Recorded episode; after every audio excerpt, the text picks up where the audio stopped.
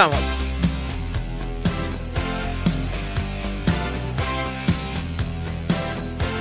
El historiador José Marcilese nos invita a volver al pasado.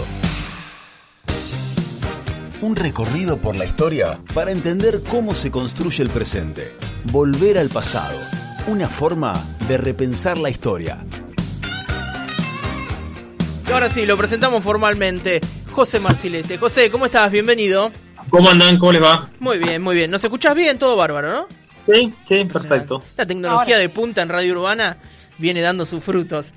Eh, hace rato, José, que no nos veíamos, porque tuvimos mm. fútbol acá en Urbana, no estuvimos, y el otro el otro lunes yo falté y solo estuvo Pascual. Bueno, hacía como... Sí, un feriado, un partido Sí. de fútbol. Sí, sí, Pasaron- veníamos... Pasaron cosas. Pasaron cosas, eh, exactamente, así que veníamos ahí medio bacheados. Hemos retomado la, la senda de- del buen camino como nos gusta tanto acá en Radio Urbana. José, ¿de qué vamos a estar hablando en el día de hoy? Bueno, hoy veníamos con una, una onda medio eh, ligada a los, a, a los medios de comunicación. Hablamos de la, de la TV, de la televisión en su momento, hablamos de la radio. Claro. Eh, y bueno, quedaba, quedaban los medios, quedaba la prensa. Mi intención no es hoy hablar de la, de la totalidad de la prensa, porque sería como inabarcable eh, por su dimensión espacial y por la diversidad. eh, pero bueno, dar algunas generalidades relativas a la historia de la prensa en Bahía Blanca y algunas cuestiones que tienen que ver con la sindicalización de los trabajadores de prensa.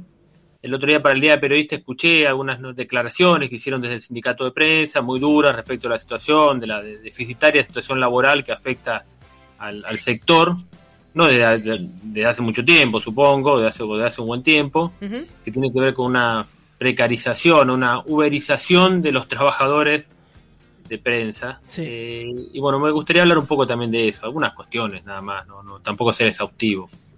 Eh, la- como bueno, la- como vimos la- las últimas veces que hablamos, traté de historizar, de irme en el tiempo hacia atrás, y bueno, la historia de la prensa de Bahía Blanca sí, es muy antigua. La, primera imprenta llega con la Legión Agrícola Militar, allá por 1856, que hay la primera imprenta en Bahía Blanca. El primer, mira, primer aparato que sirvió para imprimir algo en, en- un- textos llega a Bahía Blanca. Así que tiene no, no es que, se, empiezan a publicar diarios ahí, los diarios van a llegar un poco después, hacia la década de 1880. Se empieza a publicar el diario, bueno, hay varios, El Porvenir, El Eco de Bahía Blanca, El Proletario Italiano, un diario de la comunidad italiana, eh, orientado a los trabajadores. Es decir, que para 1880 había tres o cuatro diarios pequeños en cuanto a, su- a sus dimensiones, su tirada. Pero tengamos en cuenta que Bahía Blanca en ese momento tenía poco más de 2.000 habitantes, lo cual habla de la importancia que tenía la prensa eh, gráfica en ese momento. Era realmente Sí. el, el ámbito de, de- de- generador de, información, de ideas, de, era, era un ámbito eh, que cubría infinidad de, aspectos de la vida cotidiana. También publicaba textos literarios, la prensa en ese momento eh, abarcaba muchos ámbitos. Esos primeros diarios en Bahía Blanca eran diarios muy, muy, muy pequeños, eh, austeros en su, en su- en su propuesta gráfica. Claro, pero Después para satisfacer la demanda, digo, para satisfacer la demanda de 2.000 habitantes, alcanzaba con eso. Alcanzaba y sobraba. sí, Sobraba, hoy no- claro. no, no- no tenemos un periódico, tenemos un semanario, podemos Sí. decir, y, y bueno, y, y somos más de 350.000 Lo que habla de un cambio en los consumos de periodísticos. Sí, claro. Eh, después llegaría el diario de Pairó, que todos recuerdan, la tribuna de Pairó, ahí, donde está, por donde está Pullman hay una, una referencia histórica, que estaba ahí la- la- el diario, la sede del diario de Pairó. Es decir, fue infinidad de diarios. A, lo- a la fines del siglo XIX, muchos de estos diarios estaban ligados a la actividad política, eran, eran voceros de determinados candidatos. Esa es una, una característica de la prensa del siglo XIX. Del Una prensa, un 19, modelo, del 19 ¿no? claro, del 19 hasta ahí por ahí nomás. hasta, realidad hasta hoy, la prensa- básicamente. Nunca se desliga. Lo que ocurre es que en el siglo XX aparece un modelo más norteamericano que es la prensa comercial. El diario como una empresa comercial Claro, claro. que tiene como objeto vender publicidad y no tanto promover la candidatura de una persona, como era quizás la prensa del siglo XIX.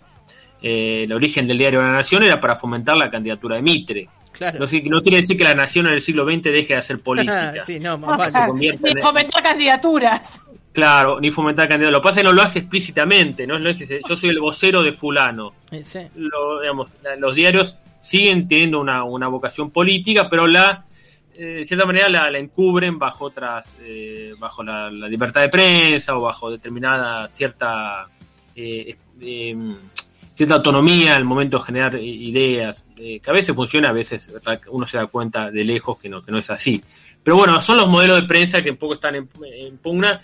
En el siglo XX aparecen muchos medios en Bahía Blanca, la, oferta de, diarios se, se, dispara.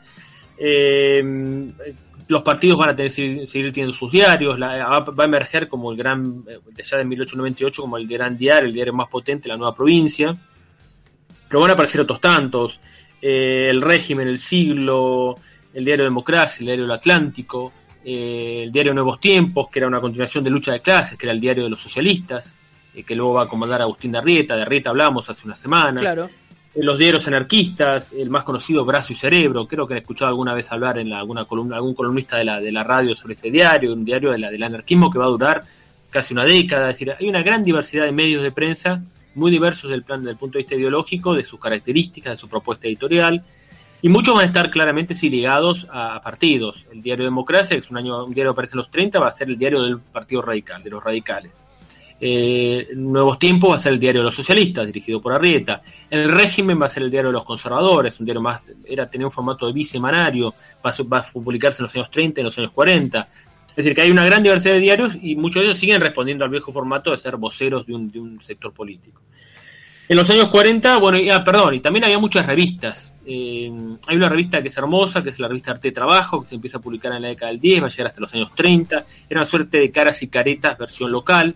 Tenía un formato muy parecido, una propuesta visual muy interesante, muchas fotos, muchas columnas eh, dedicadas a, temas de, de, la vida cotidiana, algunas cuestiones literarias, chismes, era todo un poco. Era una revista, en un punto muy parecida, como le decía, a Caras y Careta, con una propuesta más austera, digamos. Claro, pero igual eh, una apuesta jugada, ¿no? Para, para una ciudad como Bahía tener. Y es una revista que incluso se empieza a editar en Médanos. Uno diría Médanos en 1910, debe ser algo pequeñísimo. Bueno, ahí empezó esta revista que después sigue publicándose en Bahía durante muchísimo tiempo.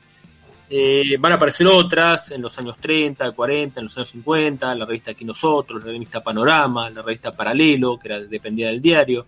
Es decir, que vemos también como a la medida que crecen los diarios, también crece la, oferta de diarios, crece la oferta de revistas. Estoy pasando por alto decenas de publicaciones estudiantiles, comerciales, de colectividades. Eh, si, ven el, catálogo online de la Biblioteca Rivadavia, entran a la hemeroteca, van a encontrar que hay decenas y decenas, yo no, sé si no diría centenares de publicaciones locales, que son las que se conservaron en la Biblioteca Rivadavia, lo que no quiere decir que sean todas las que se publicaron. También el trabajo que hizo Patricia Orba hace unos años para el libro Bahía Blanca Sigolente hizo un detalle al final de los diarios, eh, ese, artículo que hizo con Celeste Napal, pero bueno, tampoco ese, ese, listado pretende ser totalmente exhaustivo, fue todo lo exhaustivo que pudieron, teniendo en cuenta la disponibilidad de registro que había, que básicamente es lo que conserva la Biblioteca Rivadavia. Es decir, que vemos como la primera parte del siglo XX hay un desarrollo muy importante de la prensa en Bahía Blanca desde muy, de, muy, de características muy diversas. Eso va generando también un mundo laboral, un mundo de trabajo, eh, un mundo de cronistas, de editores, de personas encargadas de comercializar las propagandas, de correctores, eh, de mm, columnistas fijos de determinados temas, de fotógrafos los diarios, a la medida que va avanzando el tiempo, sobre todo en los años 30 y 40, empiezan a tener una buena cobertura fotográfica. Y eso implicaba muchos fotógrafos haciendo un trabajo muy artesanal. No se imagina una cámara digital donde puedes sacar 200 fotos en 10 minutos, sino una cámara, un tipo que iba con un trípode, una cámara pesada, negativo de vidrio a cubrir un partido. Eh, es decir, que era, muy, era mucho más rudimentario todo y requería de mucha gente. Sí, y, y había poco, ¿no? Digo, había pocas cámaras de esas, digo, tampoco estaban al alcance de cualquiera. no era muy, muy sencillo disponer ese tipo de equipos, pero bueno, a pesar de esas limitaciones, vemos como en los años 30 y sobre todo en los años 40 la propuesta visual de los diarios es muy interesante. Tienen las, casi todas las notas tienen cobertura fotográfica, eh, o, una buena parte de esas notas que refieren a temas locales. Eh, es decir, que se va generando un mundo de, oficios, de especialidades. Sumado a eso también el, personal de imprenta. Eh, trabajo de imprenta era un trabajo muy arduo que requería de, em, de, de, digamos, de, infinidad de, trabajadores, más allá de lo que armaban el diario, que eran los, los linotipistas, los tipos que armaban el diario de manera muy artesanal, después se van a incorporar las máquinas de linotipo que aceleran el armado de las planchas de impresión, pero era un universo de laboral muy, muy amplio, eh, que en el caso de los periodistas no estaba sindicalizado. Eh, mm, era un, en un ámbito que no tenía un sindicato que los reuniera. En el año 1938 se va a formar ese primer, eh, gran, ese primer sindicato que se va a llamar Círculo de Prensa. 1900, perdóname José, dijiste 38. 38. Va a ser el primer eh, organismo más o menos estable que se conforma. Pero el problema de ese, de ese sindicato que reunía tanto a los, eh, a los directores como a los periodistas y al personal jerárquico. O sea, que era medio como incompatible. raro, sí, sí, Estaban sí. todos, claro. Eh, estaban todos juntos, lo cual hacía que no que la conflictividad entre capital y trabajo fuera medio difícil de resolver en un lugar donde estaban el capital y el trabajo presentes. Claro. digamos. Dos componentes de la tensión laboral que son incompatibles, que Sí, convivan en una misma organización. Era muy fácil Por ponerse de acuerdo, ¿no? Como que Tal cual, vamos a hacer, vamos a, pedimos un aumento. Ellos no- nosotros no están de acuerdo, Obvio. como están los que pagan y los que cobran al mismo Sí. lugar. Bueno, eso no, no- había en ese sindicato figuras como Arrieta, quiero decir que había figuras que, si bien eran propietarios de un diario, tenían un, costado de, trabajadores también. eh, el caso de Arrieta era linotipista, de, de oficio, es decir que, y trabajaba en casi todas las actividades del diario. De manera que ese sindicato va a ser un sindicato que no va a tener mucha estabilidad. Eh, tiempo después, en el año 1944, se va a formular el Estatuto del Periodista, que va a ser el primer, eh, la primera reglamentación que va a establecer un escalafón, una, eh, una regulación del salario, de derechos, de obligaciones. Va a ser la primera norma que va a regular el trabajo periodístico en prensa gráfica en Argentina, que va a ser ese estatuto del año 44, ya con el peronismo avanzando, digamos, ya con Perón en trabajo y previsión, o sea, Claro. que un poco eso responde al, a un reclamo de mucho tiempo de los Sí. trabajadores de prensa, pero también a un escenario político más amigable con, los, con, el- con la sindicalización y, y con, los, con los reclamos a través de los trabajadores. No, además, José, lo que vos mencionabas de esto de se, se estaba generando una gran industria eh, que necesitaba de muchos trabajadores, ¿no? Entonces, bueno, a ver tanto volumen de, de personas, ahí tenían que llegar los, eh, la sindicalización.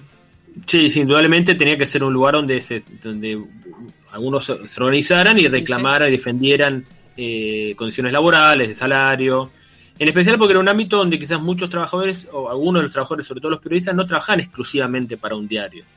Trabajaban de otra actividad, escribían para un diario, eh, se dedicaban a la docencia, trabajaban en más de un diario a la vez, de manera que eh, eh, no era una jornada tan claramente definible en términos de horas y de, de- de- de- digamos, de incumbencias.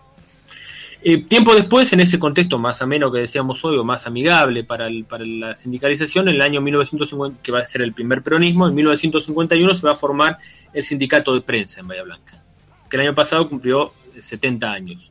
Es el sindicato que sigue en actividad y en la calle, en la calle La Madrid. Claro. Este va a ser sí un sindicato más claramente alineado con los, más cl- claramente compuesto por trabajadores. Y van a ser en ese momento fundamentalmente trabajadores del diario El Atlántico los que lo van a constituir. En ese momento el diario de la Nueva Provincia había cerrado, había sido cerrada, cerrado por el gobierno peronista del momento, eh, por, por, bueno, incompatible, fuera fuertes incompatibilidades, eh, fu- fuertes desacuerdos entre el gobierno y el diario. Eh, en cierta manera, la excusa fue que no publicaron 1950 años el general Liber- Libertador San Martín en la portada del diario. Esa fue la, excusa oficial, pero en realidad lo que había era una, una suerte de muy mala relación del peronismo con la prensa disidente en esos años, hay que decirlo también. Eh, de manera que en 1951 el único diario importante que funcionaba era el, el Atlántico. Y van a ser trabajadores de ese diario, que era un diario que estaba muy ligado al gobierno eh, peronista de la provincia de Buenos Aires. Van a ser trabajadores de ese diario los que van a conformar ese sindicato de prensa en, en Bahía Blanca un poco re- re- como una como un reflejo de lo que está ocurriendo en otros lugares del país donde los trabajadores de prensa estaban empezando a sindicalizar y a constituir entidades gremiales. Claro, sí. Y que eh, ese, ese ámbito laboral en crecimiento tan diverso, tan, tan activo, terminó bueno generando eh, luego de muchas décadas la conformación de un sindicato local bueno que reuniera a los trabajadores de, ese medio laboral. Que me parece que, en los últimos años es donde mejor impulso, eh, al menos en su conformación, ha tomado. Digo, durante muchos años el sindicato de prensa de Bahía estaba o únicamente representado por eh, trabajadores de, de la nueva provincia, con lo cual no abarcaba la realidad del resto de, los medios y además no tenía casi conformación femenina. Recién en los últimos años es, es mucho más diverso en cuanto a la representación de todo el mapa de medios en Bahía Blanca y se incorporan las mujeres. Claro, que quizás en un primer momento el diario respondió a lo que se entendía prensa a mediados del siglo XX, que obviamente era lo único que existía, que era la prensa gráfica. La radio no era, no era, obviamente no era prensa en términos de lo que entendían que era la prensa impresa. Indudablemente la prensa, si entendemos a la prensa, es mucho más diverso que los diarios, pero bueno, eh, eso es, es, algo bastante más contemporáneo. Y también lo que vos decís, la representación femenina. Claro, el mundo de la prensa era un mundo claramente masculino. Era sigue, sigue, siendo, recién hace 72 horas, ¿cuánto que se votó la ley de paridad de género en, los medios? Con lo cual, digo, e, es lógico que también en, los sindicatos e, esta, esto se vea reflejado. Se vea en la actualidad, claro. Pero bueno, en ese momento eh, la, presencia de periodistas mujeres en los diarios era, recuerdo, alguna columnista de algún tema muy puntual. Eh, pero básicamente, sí, claramente era un, algunas trabajadoras había en los años 60, empezaba a haber en algunos diarios algunas periodistas, muy pocas eh, en términos generales, eh, y mucho menos, bueno, obviamente en, puestos de cierta importancia, jefa de sección o, eh, digamos, en, puestos estratégicos de la estructura de esos medios. Pero bueno, claramente desde el año 1800, 1900 eh, yo diría desde los años 70 el diario, el único diario que siguió publicándose fue La Nueva Provincia. El otro gran competidor que tuvo La Nueva Provincia en, el siglo XX, a partir de 1930, fue el Atlántico. El Atlántico fue la foto que, vamos a, que van a incluir en la, nota, es la foto de la, de, la, de, la, de, la, de la redacción del Atlántico. Se ven unas máquinas, se ven varios trabajadores en, en, plena tarea. Ese fue un diario en términos comerciales importante, fue el, el competidor, el que buscó competir con, el, con la nueva provincia obviamente no lo logró plenamente. Eh, en los años 50, con el cierre de la nueva provincia, va, a ganar un poco de lugar el Atlántico, pero con la caída del peronismo, el Atlántico va a quedar entre los diarios filoperonistas. Entonces, todo lo que ha avanzado lo retrocede en poco tiempo. El diario va a seguir existiendo como una propuesta comercial hasta los años 60. En ese momento va a ser comprado por un empresario bayense muy, muy, muy importante de sus años, que era Juan José Martín, que va, lo va a transformar en el diario El Sureño va a ser una suerte de vocero de un grupo de empresarios y de un partido que se forma en ese momento que era Unión Vecinal, que era un partido encabezado por Juan José Martín. Eh, y con ese formato del sureño va a durar algunos años más, hasta fines de los 60, luego se va a formar una cooperativa y después finalmente el diario Atlántico va a cerrar. Por ende, de ahí en adelante, el único diario que queda casi monopolizando el ámbito de la prensa gráfica va a ser la nueva provincia.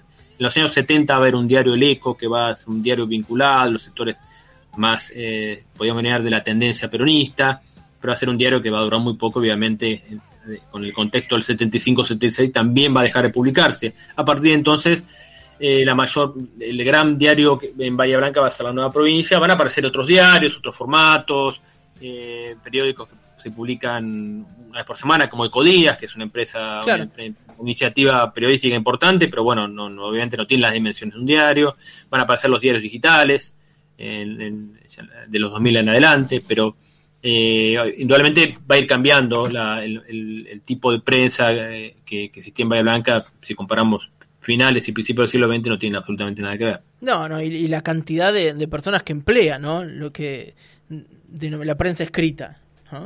claro, sí, en ese momento... La nueva hoy en día funciona con eh, una cantidad de personal muy baja respecto a lo que ha sido años anteriores.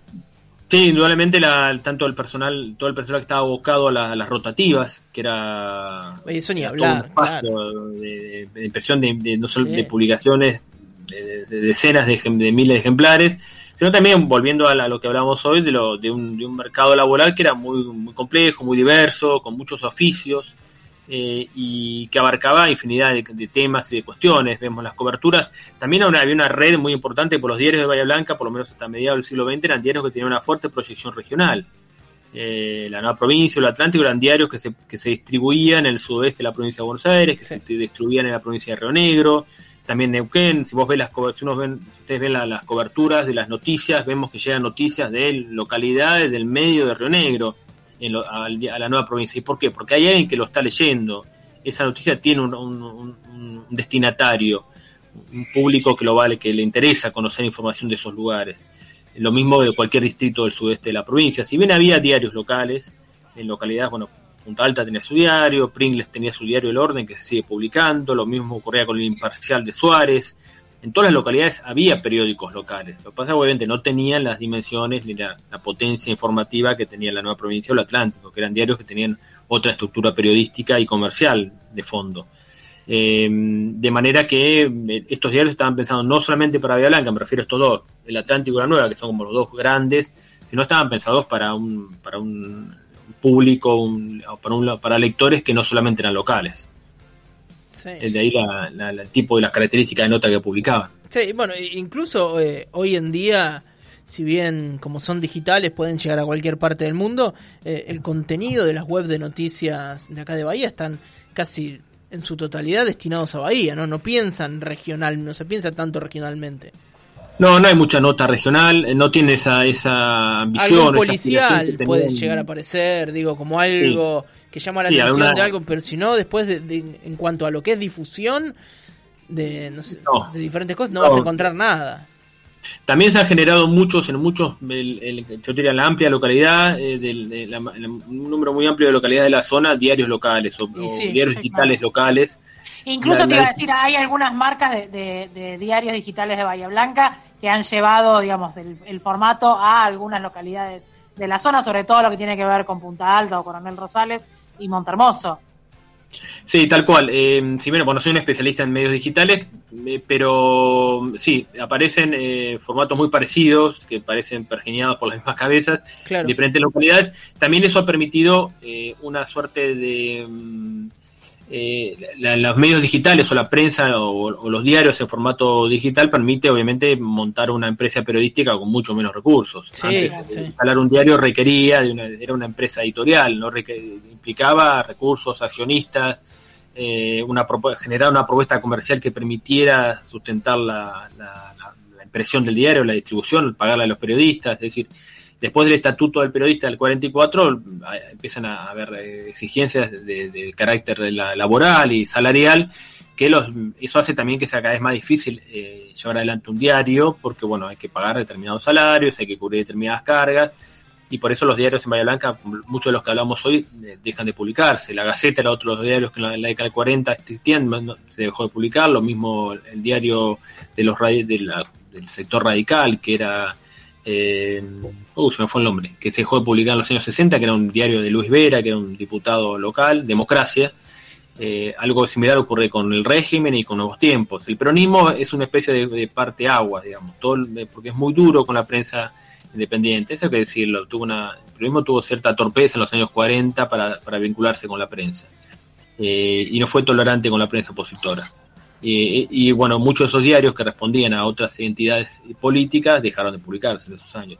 También dejaron de publicarse muchos de ellos porque comercialmente no eran rentables. Eso es algo que hay que plantearlo también. Sí, sí, vaya, eh, por ahí no tenía la cantidad de, de, personas que se requería para llevar adelante para mantener un diario. Sí, claro, muchos, muchos, de esos diarios de, nicho de, comunidades políticas se, se, distribuían y se vendían por suscripción. Entonces directamente tenía una determinada cantidad de personas que pagaban media, mensualmente su suscripción diario y lo recibían y eso permitía mantener los gastos mínimos del diario.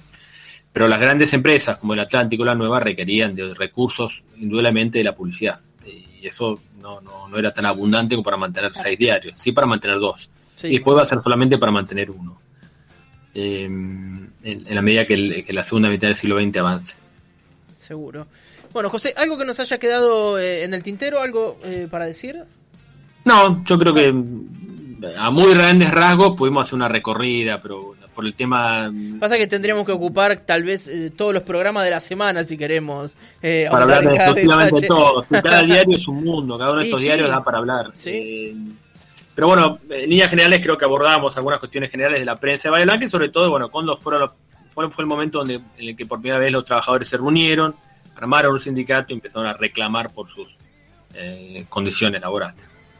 José, clarísimo, como siempre. Después van a poder encontrar este micro en nuestra página web y también en la cuenta de Spotify, donde está la foto que José les mencionaba recientemente.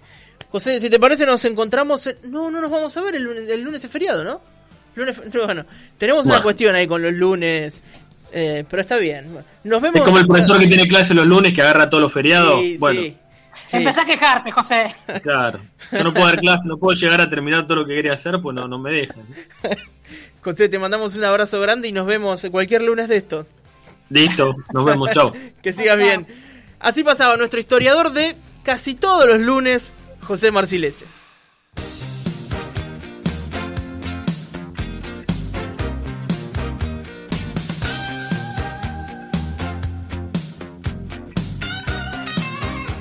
Linares, Pascual. Hasta las 18 horas. Total normalidad. Por Radio Urbana.